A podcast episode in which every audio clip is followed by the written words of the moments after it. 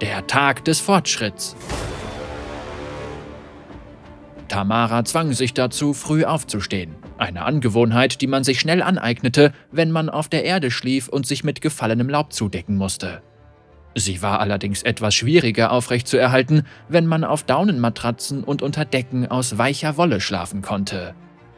Die Vorhänge waren zurückgezogen und warmes Licht durchflutete ihr kleines Zimmer im dritten Stock des Wohnheims. Sie hatte die Vorhänge in ihrer ersten Nacht in Piltover geschlossen und als Resultat den folgenden Sonnenaufgang um ganze zwei Stunden verschlafen, was sie so sehr besorgt hatte, dass sie die Vorhänge seitdem nicht ein einziges Mal mehr zugezogen hatte. Sie schwang sich aus dem Bett, legte die kurze Strecke bis zu ihrem Fenster völlig nackt zurück und klopfte mit einem ihrer schwieligen Finger, die immer noch rußig schwarz vom Dreck der Werkstatt waren, gegen das bunte Glas. Das Licht schimmerte auf ihrer Haut, ihr Körper schlank wie der eines Wolfs und genauso drahtig und muskulös. Trotzdem ließ sie ihre andere Hand sanft über ihren Bauch fahren, ganz so, als fürchtete sie, er sei erschlafft. Zu ihren Füßen herrschte bereits geschäftiges Treiben auf den gepflasterten Straßen, während die ersten Standbesitzer Vorkehrungen trafen, um möglichst viel Profit aus dem Frühverkauf am Tag des Fortschritts zu ziehen. Bunte Fahnentücher waren zwischen allen Gebäuden aufgehängt worden, um diesen verheißungsvollen Feiertag gebührend zu ehren, und sie verliehen den engen Straßen eine festliche Atmosphäre, die absolut gar nichts mit der Stadt gemein hatte, die Tamara zu Hause nannte. Zahnrad und Schlüsselbanner aus goldener und tiefroter Seide hingen an den weit entfernten Türmen der Clandistrikte, die von den oberen Hängen auf sie hinabfunkelten. Die Flüsse aus Gold, die angeblich durch die Straßen von Piltover flossen, hatten dort ihren Ursprung. Tamara konnte sich bei dem Gedanken ein Grinsen nicht verkneifen und wandte sich wieder vom Fenster ab. Ihr Zimmer war äußerst ordentlich und alles befand sich genau an seinem Platz. Notizbücher stapelten sich an einer Kante ihrer Werkbank, gleich neben sorgfältig aneinandergereihten Werkzeugen, Hexmessgeräten und zusammengefalteten Blaupausen. Das Mittagessen des vorigen Tages, bestehend aus Schwarzbrot, Käse und getrockneten Früchten, lag immer noch unangetastet in dünnen Stoff gewickelt, gleich neben ihren Werkzeugen. Eine kleine Schmiede für Metallarbeiten war auf brillante Weise in die Backsteinmauer eingelassen worden, und eine komplizierte Aneinanderreihung von Eisenrohren leitete die entstehenden Abgase bis hinauf zum Dach. In der Mitte des Schreibtischs lag eine hölzerne Schachtel, in der sich die Apparatur befand, deren Herstellung sie viel Arbeit gekostet hatte. Monatelang hatte sie akribisch nach den auf Wachspapier skizzierten Plänen gearbeitet, die unter ihrer Matratze versteckt waren. Sie griff unter dem Bett nach ihrem Nachttopf und erleichterte sich, bevor sie sich mit Hilfe der Puder und Tinkturen, die ihr Gastgeber ihr bereitgestellt hatte, etwas erfrischte. Daraufhin zog sie die grobe Kleidung der Lehrlinge an. Einfache Strumpfhosen, ein Unterhemd, das mit einer Unzahl von Taschen versehen war, und ein Wams, das über ein ausgetüfteltes System aus Haken und Ösen geschlossen wurde, so dass es mit nur einem Ruck sofort abgestreift werden konnte. Diese Funktion hatte sie zuerst verwirrt, bis Gisbert ihr eines Tages errötend erklärt hatte, dass man das Wams so schneller loswerden konnte, falls es in der Werkstatt einmal Feuer fangen sollte. Sie überprüfte ihr Abbild in dem polierten Spiegel, der an einem Messinghaken an ihrer Tür hing, und strich ihr langes braunes Haar hinter die Ohren, bevor sie es mit Hilfe eines Lederriemens und einigen kupfernen Haarklammern festmachte.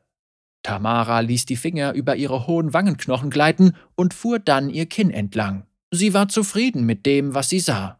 Colette lag ihr ständig damit in den Ohren, dass sie aus ihrem Aussehen mehr machen könnte. Doch ihre Freundin war jung und kannte noch nicht die Gefahren, die mit einem zu einprägsamen Äußeren einhergingen. Tamara platzierte die hölzerne Schachtel zusammen mit dem eingepackten Essen und einer Auswahl an Notizbüchern und Bleistiften in ihrer Schultertasche. Sie war nervös, aber das war nachvollziehbar. Heute war ein großer Tag für sie und sie wollte auf keinen Fall versagen.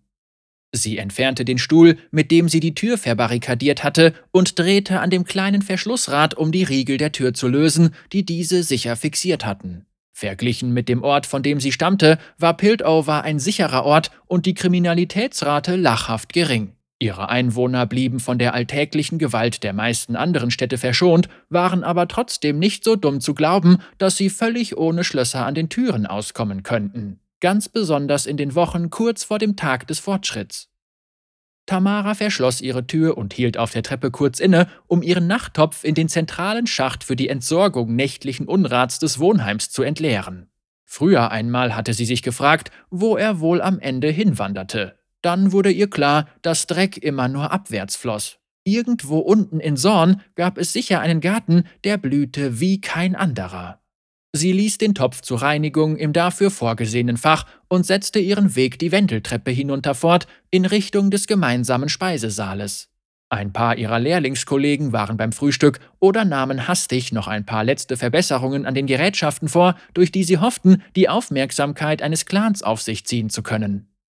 Tamara legte eine Hand auf ihre Schultertasche und dachte stolz an ihre Kreation. Sie hatte die Pläne genauestens befolgt, obwohl der letzte Feinschliff sehr untypisch für ihre sonst so stoisch professionelle Art gewesen war.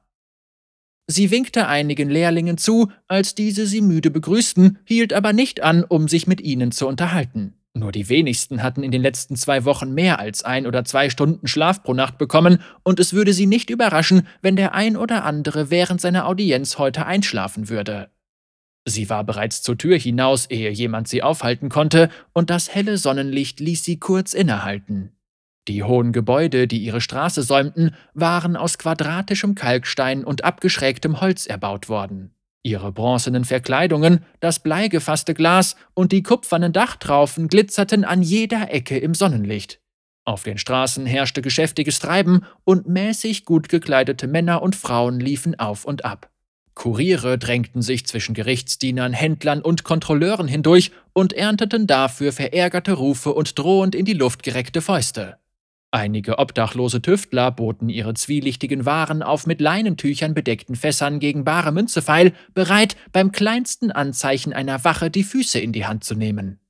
Grubengören, die sich in den ächzenden Heuler geschlichen und so die Fahrt von Sorn nach oben gewagt hatten, lauerten am Straßenrand und hielten nach Passanten Ausschau, die man um ihre Börsen erleichtern konnte. Sie waren die jüngeren, unerfahrenen, die von den älteren und stärkeren Kindern von der leichten Beute auf den großen Brücken vertrieben worden waren, die den Abgrund überspannten. Tamara hielt sie alle wachsam im Blick und bewegte sich mit präzisen, genauen Schritten die Straße hinunter. Sie hatte nur wenig dabei, das sich zu stehlen lohnen würde, aber heute war das Letzte, was sie gebrauchen konnte, ein Grubengör, das sich etwas nahm, was ihm nicht gehörte.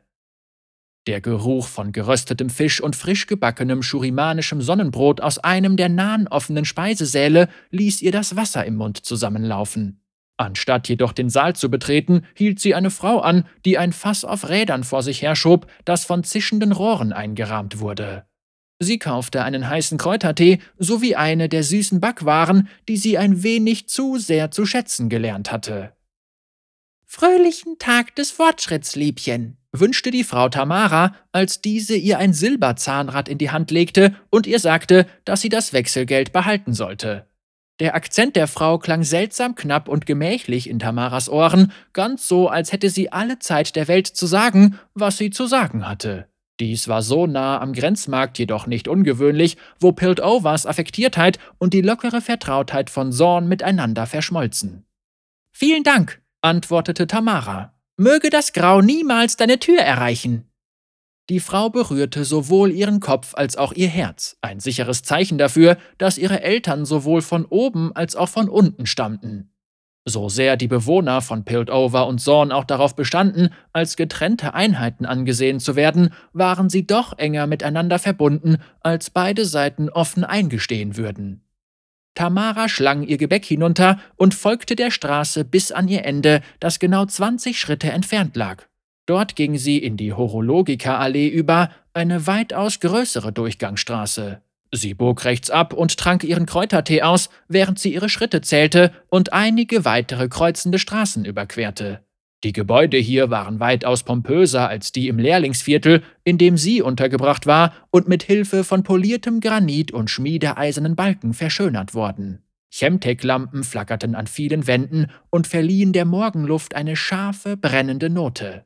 Es erschien ihr sinnlos, die Lampen schon zu so früher Stunde brennen zu lassen, aber Tamara hatte gelernt, dass die Gesellschaft Piltovers sehr großen Wert darauf legte, wie ihr Reichtum und ihre Macht von anderen wahrgenommen wurde, wobei das eine das andere bedingte. Es war überall um sie herum. In der Art, wie die Kleidung der Leute geschneidert war, in der Fülle ihrer Farben und dem Ausmaß offen zur Schau gestellter Wohltätigkeit. Tamara sah eine Reihe von Paaren auf ihrem Morgenspaziergang. Wohlhabende Herren und Damen mit subtilen Details. Eine Frau trug eine implantierte Wangenplatte mit einer juwelenartigen Hextech-Lupe, die über eines ihrer Augen reichte. Ihr Arm war untergehakt in den eines Mannes, der einen metallischen Handschuh trug, auf dem ein filigranes Lichtmuster flackerte. Auf der anderen Straßenseite hatte ein buckliger Mann in Overalls eine Apparatur auf dem Rücken, die seine Atmung zu unterstützen schien, mit Behältern, die bis zum Bersten mit blubbernder grüner Flüssigkeit gefüllt waren und aus deren Auspuffen unentwegt zerstäubter Dampf in die Luft emporstieg. Sie sah, wie Passanten die Leute mit Bewunderung und Neugier musterten, doch Tamaras trainierter Blick nahm wahr, was anderen verborgen blieb. Die zwei Hextech-Implantate waren Fälschungen. Tamara hatte Piltovers Technologie genauestens studiert und wusste mittlerweile echtes von Fälschungen zu unterscheiden. Die Wangenplatte bestand aus geformtem Silber, welches an die Wange der Frau geklebt worden war, und ihre Lupe war nicht mehr als eine Linse, das Siegel des Schöpfers bestimmt eine Fantasieglyphe. Die Hand ihres Liebhabers steckte in einem ordinären Bronzehandschuh, der von Glaskanälen durchzogen und dann mit phosphoreszierenden Algen gefüllt worden war, die man wahrscheinlich aus einer sonitischen Atemsphäre entnommen hatte. Einzig der Atmungshelfer war real und die blutunterlaufenen Augen des buckligen Mannes in Kombination mit dem rauen, strapazierfähigen Overall ließen Tamara darauf schließen, dass er aus einer der tieferen Ebenen von Zorn kommen musste. Sie legte die Strecke von der Horologika-Allee bis zur Glasbrunnenstraße zurück, an dem sich windenden Boulevard der 100 Tavernen entlang, und von dort führte ihr Weg zur Sternenallee und dem Incognia Plaza, auf dem Sindelos große Sphäre ruhte. Seitdem Sindelo selbst vor einem Jahr unter mysteriösen Umständen verschollen war, war sie inaktiv geblieben. Menschengruppen sammelten sich um das Artefakt aus Gitterwerk und das Geschnatter von Möchtegern-Erfindern, Künstlern und blassen, trocken hustenden Soniten, die für ihr Tagwerk in die Oberstadt gereist waren, drang an ihre Ohren.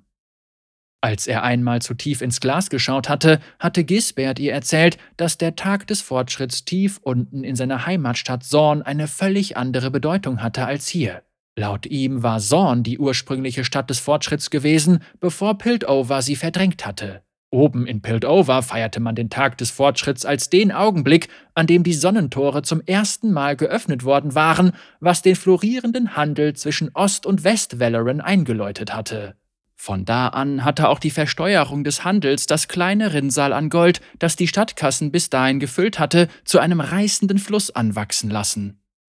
Unten in Sorn war es dagegen ein Tag, an dem man jener gedachte, die während des geologischen Umbruchs bei der Entstehung der Ost-West-Passage ihr Leben gelassen hatten. Ganze Distrikte auf ewig in den Fluten versunken. Ein Tag, zwei sehr verschiedene Sichtweisen.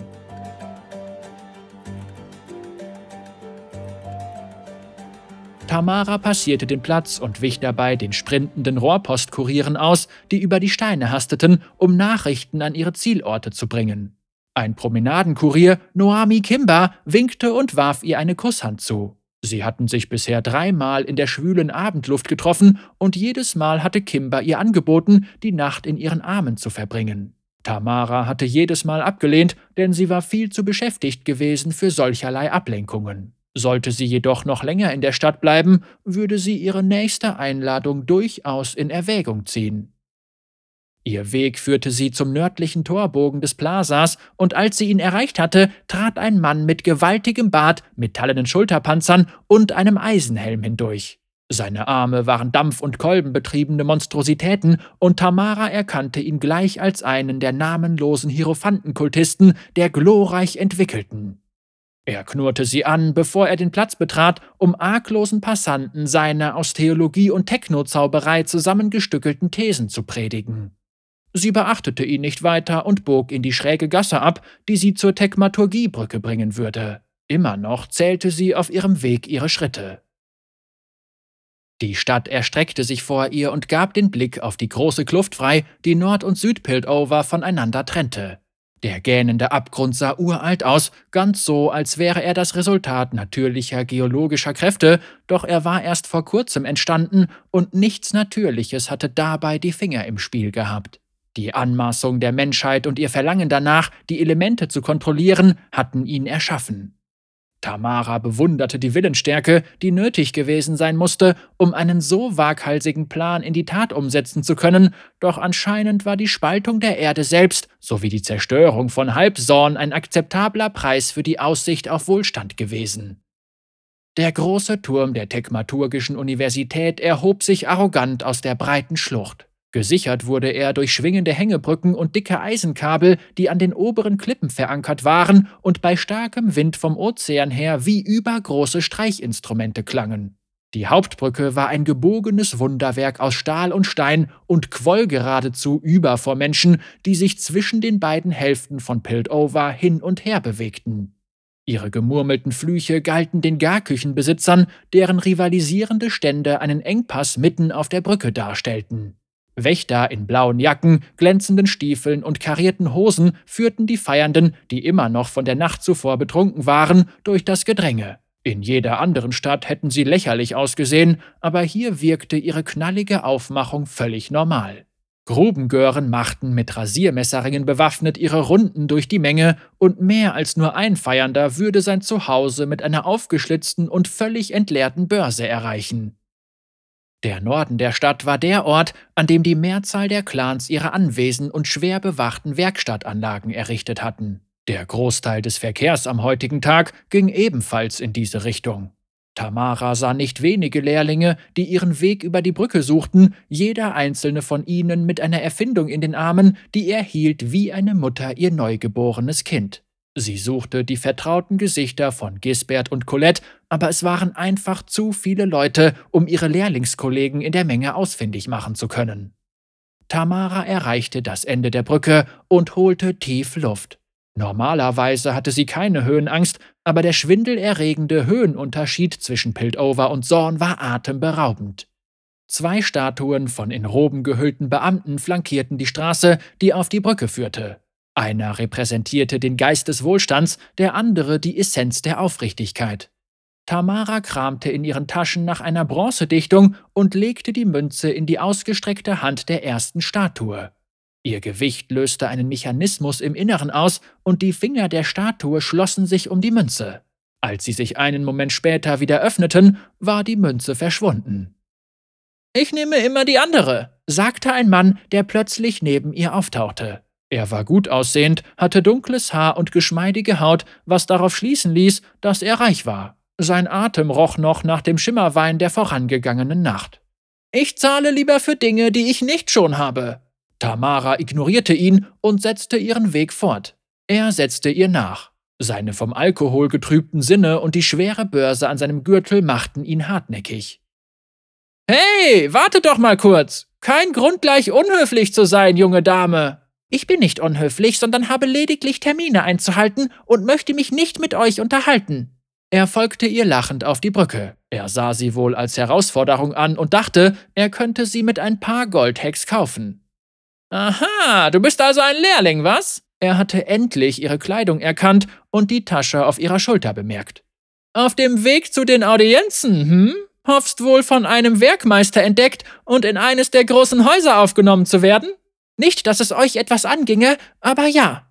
Sie hoffte inständig, dass er die Schroffheit in ihrem Ton bemerken und sie in Ruhe lassen würde. Stattdessen beschleunigte er jedoch seine Schritte, stand plötzlich vor ihr und versperrte den Weg über die Brücke.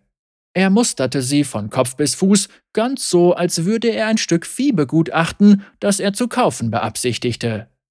Du bist ein gut aussehendes Exemplar, Mädchen, ein wenig mager, aber nichts, was ein paar Mahlzeiten bei La Cabro nicht gerade biegen könnten. Was meinst du? Es ist schließlich Tag des Fortschritts. Da sollte doch jeder ein bisschen Spaß haben dürfen, oder?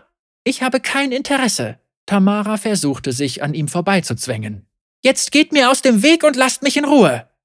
Jetzt hör mal gut zu, Mädel. Mein Name ist Zella Alabroxus und ich kenne einige einflussreiche Persönlichkeiten auf der Nordseite.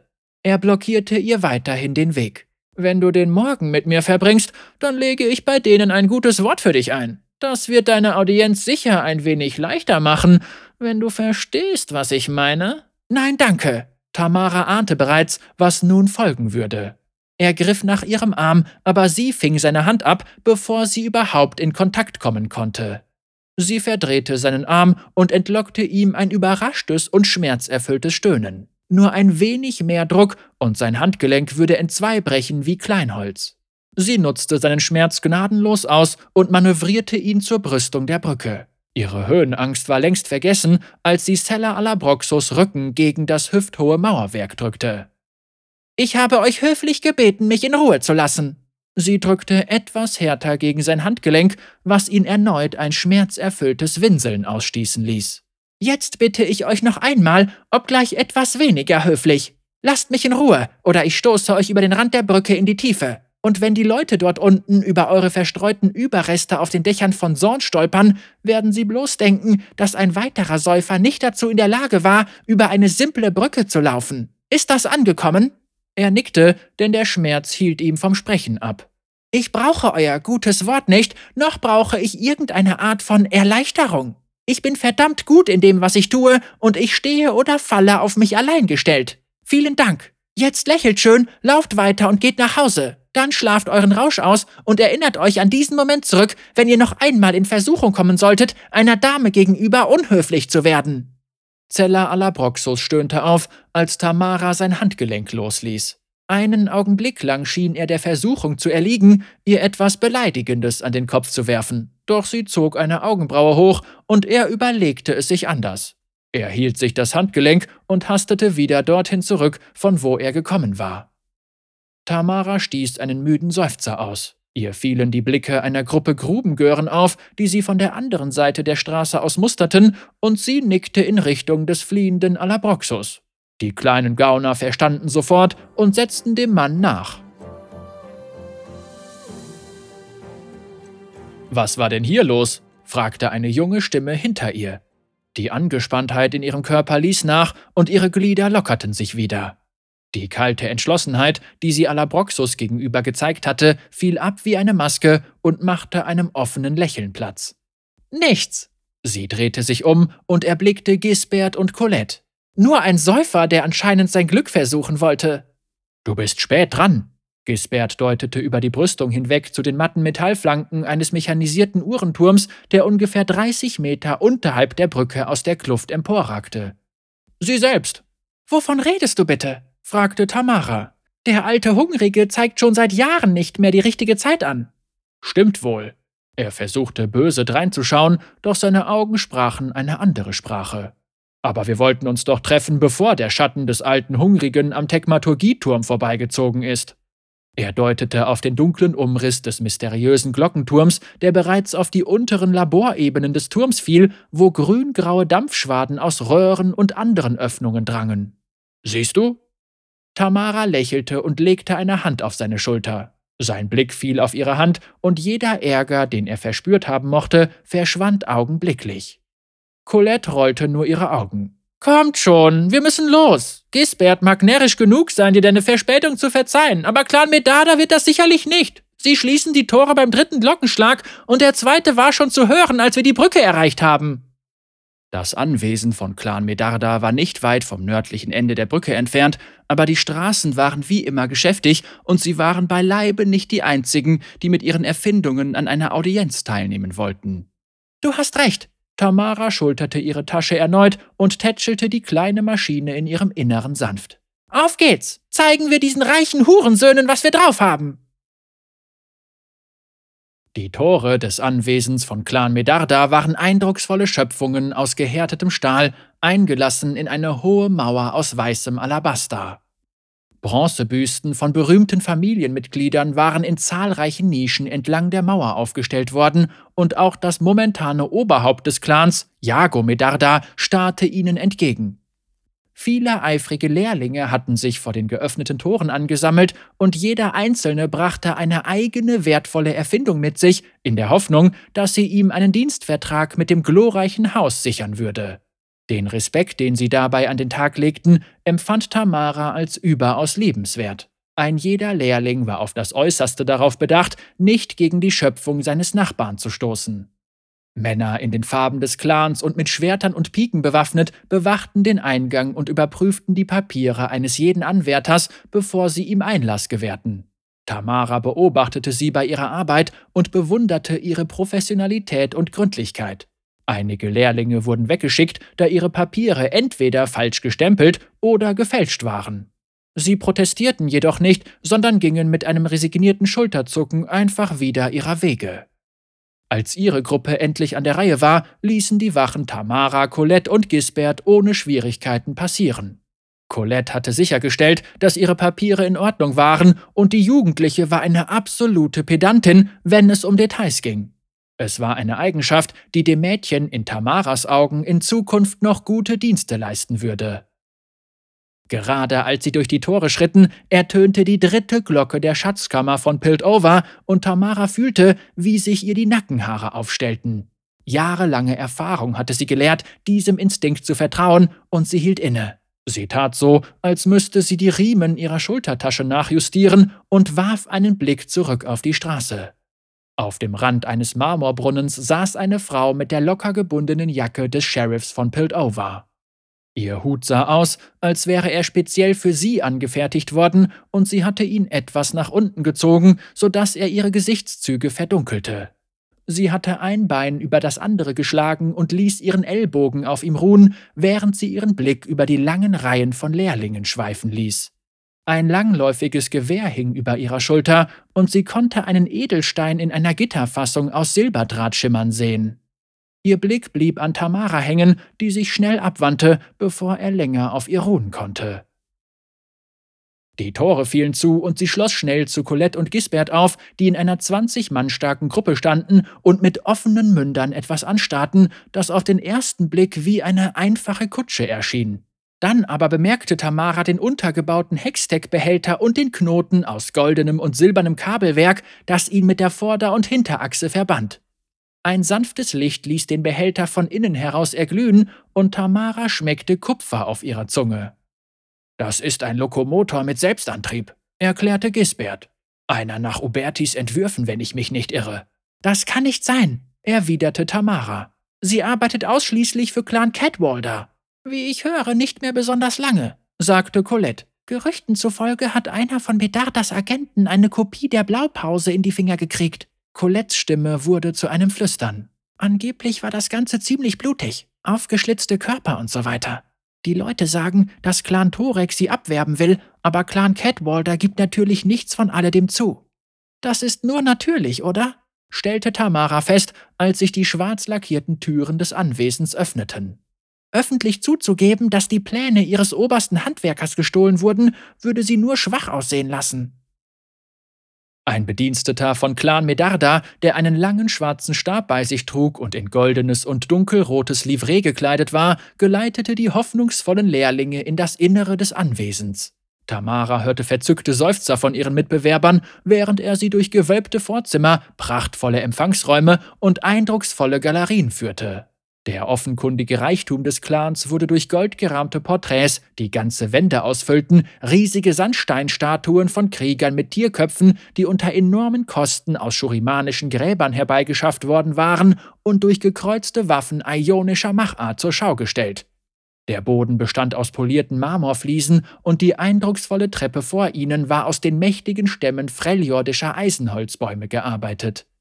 Tamara verstand schnell, dass alles in diesem Haus genau darauf ausgerichtet war, Gäste einzuschüchtern und sie daran zu erinnern, wie wenig ihre Errungenschaften im Angesicht des Ruhms und Reichtums von Clan Medarda eigentlich bedeuteten.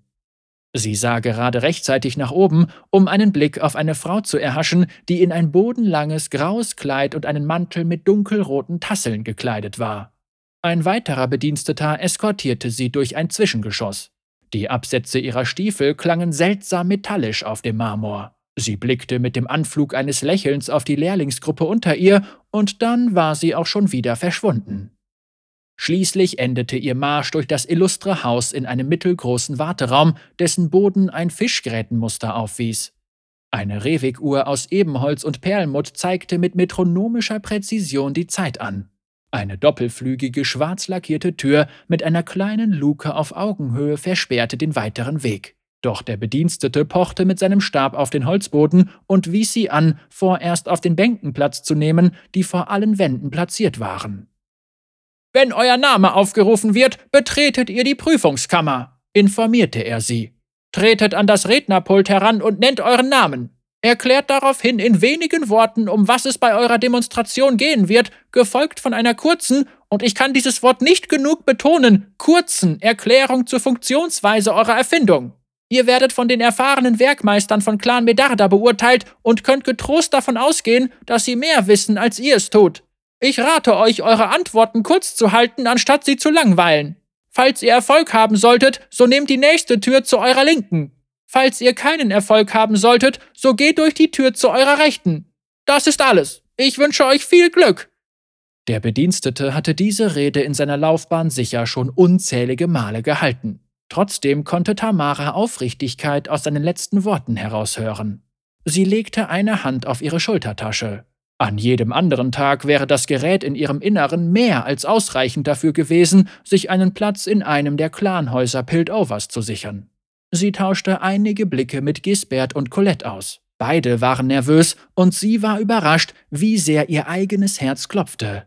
Sie hatte so viel Zeit damit verbracht, sich auf die Audienz am Tag des Fortschritts vorzubereiten, dass der Gedanke, an dieser letzten Hürde zu scheitern, ihr den Magen umdrehte. Es war schon sehr lange her, dass sie sich das letzte Mal so gefühlt hatte. Sie lächelte und hieß das Gefühl wie einen alten Freund willkommen. Es würde ihre Sinne scharf und fokussiert halten. Sie ergriff Gisberts Hand und drückte sie sanft. Ihm stand bereits der Schweiß auf der Stirn und er schenkte ihr ein schwaches Lächeln. Colette starrte stoisch geradeaus und musterte die Gesichter der Lehrlinge auf der anderen Seite des Raums. Zweifellos fragte sie sich, wer von ihnen es schaffen und wer auf der Strecke bleiben würde. Die Luke in der schwarzen Tür glitt zur Seite und die Spannung im Raum nahm zu. Ein Name wurde aufgerufen, und ein junges Mädchen, das ihnen gegenüber gesessen hatte, stand auf. Die Tür öffnete sich von der anderen Seite aus, und sie trat nervös ein. Der muffige Geruch von altem Holz und angespannter Atmosphäre wehte ihnen von der Prüfungskammer aus entgegen, und Tamara versuchte sich vorzustellen, wie das Innere wohl aussehen mochte. Sechs weitere Lehrlinge schritten durch die Tür hindurch, bevor einer von ihnen aufgerufen wurde. Colette war die Erste, und als sie aufstand, war ihr die Entschlossenheit förmlich anzusehen. Sie nahm einen tiefen Atemzug und trat durch die Tür, ohne auch nur einen weiteren Blick zurückzuwerfen. Sie packt das, flüsterte Gisbert. Ich weiß es. Ich weiß es. Genau wie du, Gis, antwortete Tamara, obwohl sie vermutete, dass seine Nerven mit ihm durchgehen könnten. Der Junge aus Sorn hatte Talent, aber in den großen Hallen eines Clans von Piltover waren seine schwachen Nerven das geringste Problem. Zwei weitere Lehrlinge wurden hereingerufen. Als sie auf die Uhr sah, wurde ihr bewusst, dass die Audienzen immer kürzer wurden. Langweilten sich die Meisterhandwerker von Clan Medarda etwa schon? War das ein Vorteil oder ein Nachteil für diejenigen, die ihre Erfindungen noch vorführen mussten? Gisbert sprang wie von Ekelschlund gestochen auf, als sein Name gerufen wurde. Er ließ seine Tasche um ein Haar fallen, schaffte es aber noch, sie in letzter Sekunde aufzufangen. Sein Gesicht war rot vor Sorge und Schweiß rann ihm aus allen Poren. Atme tief durch, riet ihm Tamara. Du weißt, was du tust. Deine Arbeit ist gut. Aber ist sie auch gut genug? fragte er. Tamara glaubte, die Antwort zu kennen, nickte aber nur. Ist sie, er schritt durch die Tür und mehr Lehrlinge folgten, bis nur noch Tamara übrig blieb. Der Raum war leer, aber sie konnte das Gefühl nicht loswerden, dass sie beobachtet wurde. Als ihr Name endlich aufgerufen wurde, war das eine Erleichterung und sie nahm sich einen kurzen Moment, um sich zu sammeln. Dann drehte sie sich um und trat durch die Tür des Prüfungsraums. Die Kammer hinter der Tür war kreisrund und sie wurde von leuchtenden Glaskugeln erhellt, die über Wandleuchtern schwebten, welche in der Form von ausgestreckten Händen gehauen worden waren. Es wirkte beinahe so, als schenkten sie der Welt Licht. Es bedurfte Tamaras ganzer Selbstbeherrschung, sich bei all dieser Selbstverherrlichung ein höhnisches Grinsen zu verkneifen. Der Raum war ein Hörsaal mit abgestuften Bänken, die sich in konzentrischen Kreisen bis hin zur hinteren Wand erhoben. Ein schmuckloses Rednerpult und eine kleine Werkbank standen in der Mitte des Raums. Zwei Türen führten weiter, links für Erfolg, rechts für Versagen. Die abgestuften Bänke boten genug Platz für Hunderte von Zuhörern, doch nur fünf saßen vor ihr. Zwei Männer und drei Frauen, alle in den dunkelroten Roben der Meister gewandet. Große Notizbücher lagen vor ihnen, und das Kratzen ihrer vergoldeten Schreibfedern hallte aufgrund der außergewöhnlich guten Akustik der Kammer geräuschvoll wider. Jeder einzelne von ihnen trug ein authentisches Hextech-Implantat, und sie konnte förmlich spüren, dass sie das Prozedere möglichst schnell über die Bühne bringen wollten. Name? eröffnete eine der Frauen und sah auf. Tamara Lautari. Was wirst du uns zeigen? fragte einer der Männer. Seine Lippen hatten sich nicht bewegt, seine Stimme ertönte mit einem künstlichen Kratzen aus einer Halskrause mit Gittervorsatz. Tamara setzte ihre Tasche auf der Werkbank ab und nahm ihre Apparatur heraus, eine Anordnung aus verstrebten Drähten, die die Form eines Würfels annahm und in deren Inneren eine gravierte Kugel ruhte. Ich nenne sie den Hex-Amilar-Verstärker.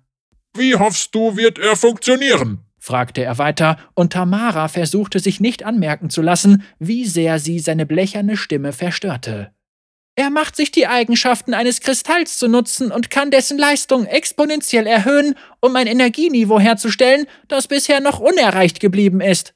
Sie sprach ihre Worte in neutralem Tonfall, doch die Arroganz dessen, was sie sagte, blieb nicht unbemerkt. Alle Meister fixierten sie nun mit ihren Blicken. Wahrscheinlich waren sie großspurige Reden von Lehrlingen gewohnt, aber das Selbstbewusstsein in ihrem Ton hatte ihr Interesse sichtlich geweckt. Und wie wird sie das machen? fragte nun ein weißhaariger Mann mit einem facettenreichen Juwelenauge, das in eine Porzellanplatte auf seinem durch Verbrennungen vernarbten Gesicht eingesetzt worden war. Die Geometrie eines Kristalls ist hierbei der Schlüssel, sowie die Achse, auf der er sich dreht. Tamara öffnete eine filigrane Klappe in der Kugel, um eine mit höchster Präzision konstruierte Einfassung zum Vorschein zu bringen. Dünne Ketten, wie die von teuren Halsbändern, hingen lose herunter und boten Platz für einen Energiekristall.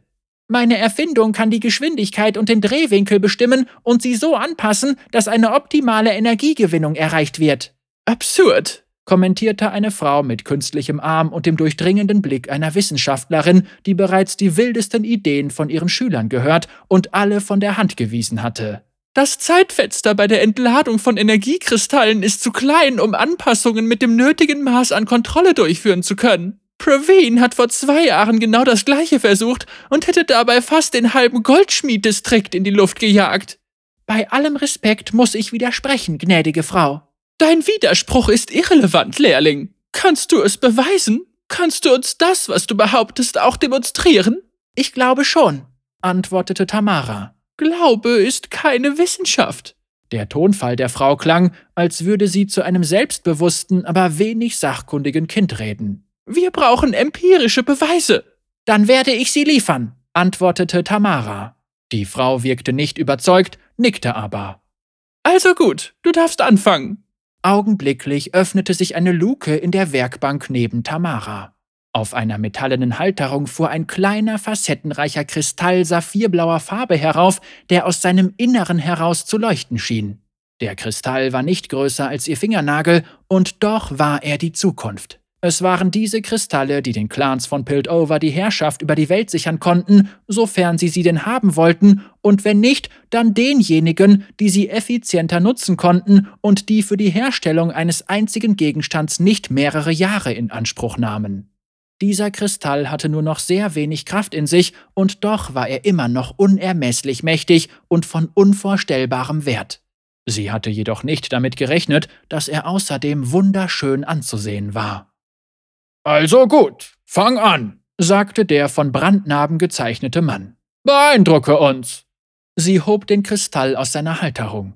Er war warm und vibrierte auf einer so geringen Frequenz, dass es kaum wahrnehmbar war. Er war außerdem wesentlich schwerer, als sie erwartet hatte. Mit höchster Sorgfalt platzierte sie den Kristall im Inneren der Kugel und sicherte ihn mit Hilfe der feingliedrigen Ketten an Ort und Stelle. Sie überprüfte, ob er auch wirklich festsaß und verschloss schließlich das Gerät. Der Mechanismus oben auf dem Würfel war beweglich und sie drehte seine ineinandergreifenden Bestandteile, bis die Kontaktpunkte an jeder Seite an die für sie vorbestimmten Positionen gerückt waren. Ihre Apparatur begann zu summen, als die Leitkanäle den Kristall als Energiequelle wahrnahmen und ein sanft blaues Leuchten erstrahlte aus seinem Inneren. Tamara grinste, als die Maschine anfing, sich aufzuladen. Das Summen nahm zu und der metallische Geschmack in ihrem Mund wurde stärker.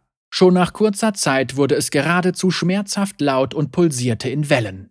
Die Lichtsphären der Halle begannen im Einklang mit dem Steigen und Fallen des tiefen Summens der Apparatur zu leuchten. Die Vibrationen ließen die Maschine zitternd auf der Werkbank nach rechts, links, oben und unten rutschen. Die Energie begann knisternd um die Kugel zu flimmern und flackerte an ihrer Oberseite von Zeit zu Zeit hell auf wie ein rückläufiger Blitz. Stell sie ab, Fräulein Lautari! Tamara streckte ihre Hand nach der Maschine aus, doch eine Schleife aus blauem Licht erwischte sie und brannte eine bösartige rote Schwiele in ihren Handrücken. Sie zuckte zurück und entfernte sich einige Schritte von der sich rapide überladenden Maschine. Ich kann nicht! Tamara hielt sich die wunde Hand. Der Kristall wird zu schnell optimiert! Sie hatte von Anfang an gewusst, dass es so kommen würde, hatte aber zumindest gehofft, dass sich die Änderungen nicht ganz so katastrophal auswirken würden. Ein Blitz aus blauem Feuer stieß aus ihrer Maschine und traf eine der Leuchtkugeln. Sie explodierte in einem Schauer aus magnesiumhell brennenden Funken. Eine weitere folgte, dann eine dritte. Bald schon war das einzig verbliebene Licht im Raum das blaue Leuchten von Tamaras knisternder Apparatur.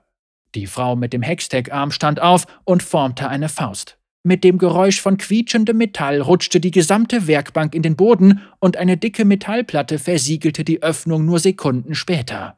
Die Umrisse der Falltür stachen kurz durch grelles blaues Licht hervor, bevor der laute Knall einer Explosion von tief unten zu hören war. Eine Sicherheitskammer! Tamara war erleichtert, dass ihre Apparatur nicht Sekunden zuvor explodiert war. Ja, Fräulein Lautari, die Frau setzte sich wieder auf die Bank, bevor sie ihre goldene Schreibfeder aufnahm. Glaubst du wirklich, du bist der erste Lehrling, der mit einer potenziell tödlichen Erfindung zu uns kommt? Ich schätze nicht, antwortete Tamara. Sie war enttäuscht, aber nicht überrascht. Dies war von Anfang an das beabsichtigte Ergebnis gewesen, obwohl ihr der professionelle Stolz ab und an in die Quere gekommen war. Der Mann mit dem Hextech-Auge schrieb etwas in sein Notizbuch und sprach ohne aufzusehen. Ich denke, du weißt, welche Tür du nehmen musst.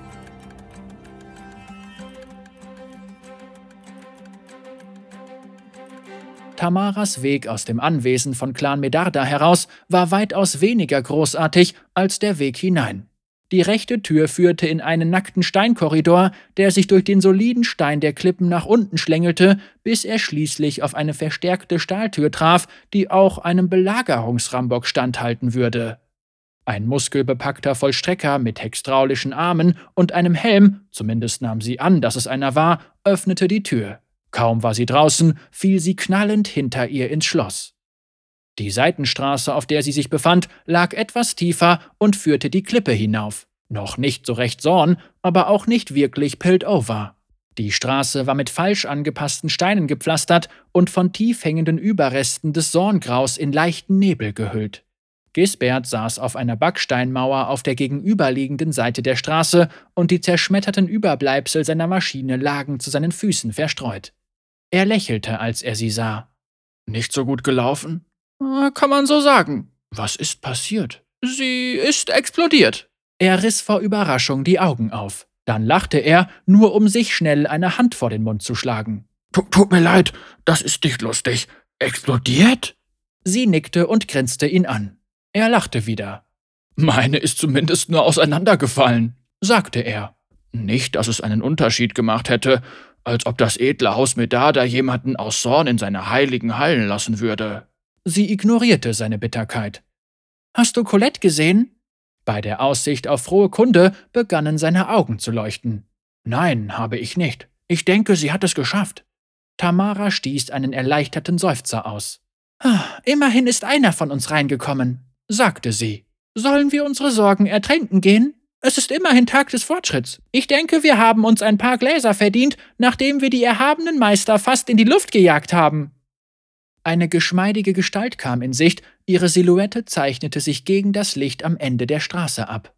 Andere folgten ihr, ließen ihr aber den Vortritt, da sie diejenige mit dem langläufigen Gewehr auf ihrer Schulter war. Die Mündung der Waffe war ruhig und bestimmt auf Tamaras Kopf gerichtet.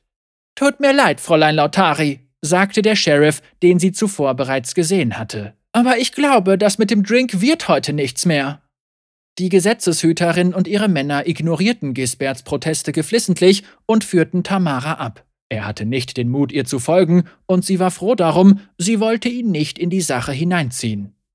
Im festen Polizeigriff führten die Männer sie zum Rand der Klippe, und für einen kurzen Moment dachte sie, dass sie sie einfach in die Tiefe stoßen würden. Aber das hier war Piltover. Hier wurden Dinge nach den Vorschriften gehandhabt. Zu Hause hätte sie bereits ein Messer im Bauch gehabt oder wäre in Richtung der Dächer der Stadt weiter unten gesegelt.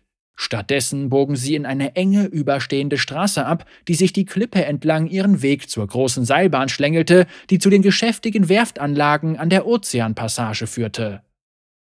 Nehmt ihr mich fest? fragte Tamara. Was habe ich verbrochen? Wirklich? Du willst dich dumm stellen? fragte der Sheriff. Wir haben dein Zimmer durchsucht und alles gefunden. Die Hextech-Protokolle, die Blaupausen. Ich bin ein Lehrling, erwiderte Tamara. Natürlich habe ich Blaupausen.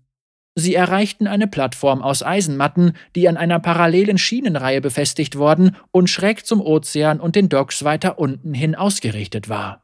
Hunderte Schiffe reihten sich in dem weiten Kanal aneinander, vertreut im Schatten des titanischen Sonnentors, das den Seeverkehr von Ost nach West regelte. Einige waren nur auf Durchreise, während andere angelegt hatten, um ihre Waren an den Mann zu bringen und ihre Stauräume mit den Schätzen zu füllen, die Piltover und Zorn zu bieten hatten. Tamara sah freljordische Eisgleiter, noxianische Truppenbarken, schurimanische Getreidegaleeren und sogar einige Schiffe, die verdächtig danach aussahen, als hätten sie vor kurzem im zwielichtigen Hafen von Bilgewasser angedockt. Über sie alle hielt eine Schwadron von Kriegsschiffen aus Piltover Wacht. Schlanke Schiffe mit Rümpfen aus Ebenholz, doppelten Ruderreihen und eisenummantelten Rammen. Gerüchten zufolge wurden sie von mehr als nur der reinen Kraft ihrer Ruderer angetrieben, und es hieß, dass jedes einzelne über mächtige Hextech-Waffen verfügte. Tamara wusste nicht, ob das der Wahrheit entsprach. Wichtig war auch nur, dass die Leute es glaubten. Sie wurde von den Männern des Sheriffs, die sie auf den Aufzug stießen, jäh aus ihren Gedanken über Kriegsschiffe gerissen. Der Griff um ihre Handgelenke war weitaus stärker als nötig gewesen wäre. Das mag sein, aber ich glaube kaum, dass viele Lehrlinge über so detaillierte Karten von Piltover verfügen, wie die, die du unter deinen Arbeiten versteckt hast. Ich bin Caitlin und habe in meiner Zeit hier schon so einiges gesehen. Ich bin schon seit mehr Jahren im Dienst, als ich zählen will, und kenne die Straßen dieser Stadt besser als die meisten. Ich muss sagen, dass du verdammt präzise gearbeitet hast. Selbst Wei könnte mit deinen Karten blind durch Piltover laufen und würde sich nicht verirren. Ich kann nicht ganz folgen, sagte Tamara, als Caitlin an einem Hebel zog und der geneigte Aufzug holpernd hinab zu den tiefsten Ebenen der Stadt fuhr. Ja, du bist eher ein Wegbereiter als ein gewöhnlicher Fußsoldat, nicht wahr? Was soll das heißen? Der Sheriff antwortete nicht und Tamara schüttelte ihren Kopf. In ihren Augen standen die Tränen. Ich weiß wirklich nicht, worum es hier überhaupt geht. Ihre Stimme brach und ihre Brust bebte unter heftigen Schluchzern. Bitte, ich bin nur ein Lehrling und versuche mein Glück zu finden. Einen Vertrag mit dem Medada-Clan abzuschließen war meine letzte Chance, etwas aus meinem Leben zu machen, bevor das Geld meines Vaters ausgeht und mir nur noch die Chemschmieden von Zorn bleiben. Bitte, ihr müsst mir glauben. Ihr Flehen stieß auf taube Ohren, und weder der Sheriff noch ihre Männer verschwendeten ihre Zeit mit einer Antwort auf ihr immer theatralischer werdendes Flehen. Sie setzten ihren Abstieg fort. Der Aufzug erreichte sein Ziel und kam an den Docks zum Stehen. Sie fanden sich im Schatten einer Galeone aus Shurima wieder, die gerade ihre Ladung abgeliefert hatte und nun förmlich auf den Wellen zu tanzen schien. Tamara erkannte all ihre weltlichen Besitztümer, die in eine Metallkarre gestopft worden waren, welche auf solchen Schiffen normalerweise für die Beförderung von Getreide verwendet wurde. Ihre Notizbücher und aufgerollten Pläne lagen auf ihr, die Seiten herausgerissen und zerfetzt. Monate harter Knochenarbeit, weggeworfen wie Müll. Sie roch Öl und wusste, was als nächstes folgen würde. Sie riss sich aus dem Griff der Männer los und fiel vor Caitlin auf ihre Knie. Nein!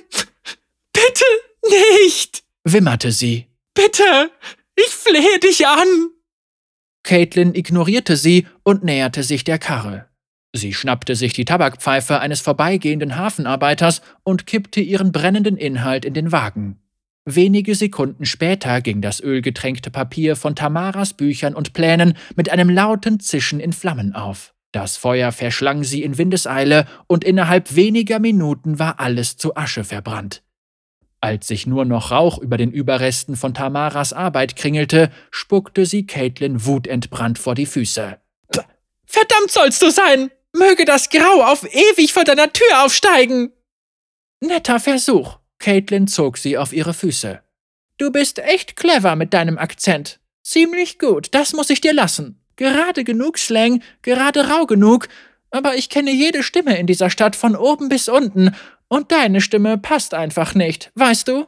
Ein wenig zu viel Ruß und Boshaftigkeit aus deinem Heimatland, um es wirklich glaubhaft zu machen. Wovon redest du? Tamara stierte sie trotzig an. Ich bin in den Oberbezirken von Piltover aufgewachsen. Ich bin ein Goldblickmädel in Sichtweite der ekliptischen Gewölbe geboren. Ich schwöre dir, ich lüge nicht. Caitlin schüttelte ihren Kopf. Sie war des Spiels überdrüssig geworden. Nein, dein Akzent ist gut, aber er kann einfach deine kehlige noxianische Überlegenheit nicht überdecken. Sie unterstrich ihre Worte mit einem Finger, der sich in Tamaras Brust bohrte. Und ich weiß, was du bist. Ja, ich kenne die Geschichten, die man sich am Lagerfeuer über die Kriegsmaurer erzählt. Krieger, die sich in feindliches Territorium schleichen und es auskundschaften. Du erstellst Karten des Terrains, findest die besten Wege für die Armee und legst den Grundstein für eine Invasion. Tamara bekam noch nicht einmal die Chance, sich gegen die Anschuldigungen zur Wehr zu setzen. Caitlins Männer packten sie erneut und geleiteten sie die Landungsbrücke hinauf auf die Galeone. Sie übergaben sie an zwei dunkelhäutige schurimanische Schwertkämpfer, kaltblütige Mörder, die ihre eigene Großmutter für ein halbes Silberzahnrad verkaufen würden. Du kommst nie wieder nach Piltover zurück. Caitlins Gewehr ruhte in ihren Armen. Wenn ich dich hier noch einmal sehe, verpasse ich dir eine Kugel in den Kopf. Verstanden? Tamara antwortete nicht. Sie verstand, dass Caitlin jedes Wort ernst meinte. Haltet sie unter Deck, dann schmeißt sie an irgendeinem unwirtlichen Ort in Belsun raus, wies Caitlin den Schiffsmeister an. Oder werft sie über Bord, wenn ihr weit genug draußen seid. Mir egal. Das Schiff war bereits weit draußen auf hoher See, als man sie endlich auf das Deck zurückließ. Zu weit vom Land entfernt, um zu schwimmen, aber Tamara hatte nicht vor, nass zu werden. Sie beobachtete, wie Piltover, einem glitzernden Juwel gleich, langsam am Horizont verschwand. Traurig, weil sie es hatte verlassen müssen, aber zufrieden, weil ihre Mission endlich vorbei war. Es war eine Schande, dass ihre kunstvoll gearbeiteten Pläne und Blaupausen in Rauch aufgegangen waren, aber dieses Risiko hatte immer bestanden und sie konnte sie ohnehin aus dem Gedächtnis erneut zeichnen. Tamara schloss ihre Augen und machte sich an die mentalen Übungen, die es ihr erlaubten, sich in einen Nachtspaziergang durch Piltovers Straßen zurückzuversetzen. Sie zählte im Geiste ihre Schritte und kartografierte jede Kreuzung, Straße und verwinkelte Gasse. Sie fragte sich, dank welchem ihrer Brotkrumen Caitlin ihr auf die Schliche gekommen war und das Netz um sie zuziehen hatte können. Allerdings spielte das nun auch keine Rolle mehr. Der Sheriff von Piltover war clever, aber Tamara hatte eine nagende Vermutung, dass es nicht wirklich Caitlin gewesen war, die sie auffliegen lassen hatte. Das besorgte sie. Es gab jemanden in Piltover, der gerissen genug war, einem Kriegsmaurer die Maske vom Gesicht zu reißen und von dem sie nichts wusste. Wer auch immer es gewesen war, und ganz egal, wie sicher sie auch waren, dass sie alles über den geheimen Orden der Kriegsmaurer wussten, so hatten sie doch eine Sache übersehen. Kriegsmaurer arbeiteten immer in Paaren, und manchmal machte es sich bezahlt, einen zu opfern, um den anderen noch näher an das Herzstück einer fremden Nation zu bringen. Tamara lächelte vor sich hin und dachte an all die wertvollen Informationen, die Colette in der Mitte von Clan Medarda für Noxus sammeln würde. Zufrieden legte sie sich auf ihr Bett aus leeren Getreidesäcken und bereitete sich auf den Schlaf vor.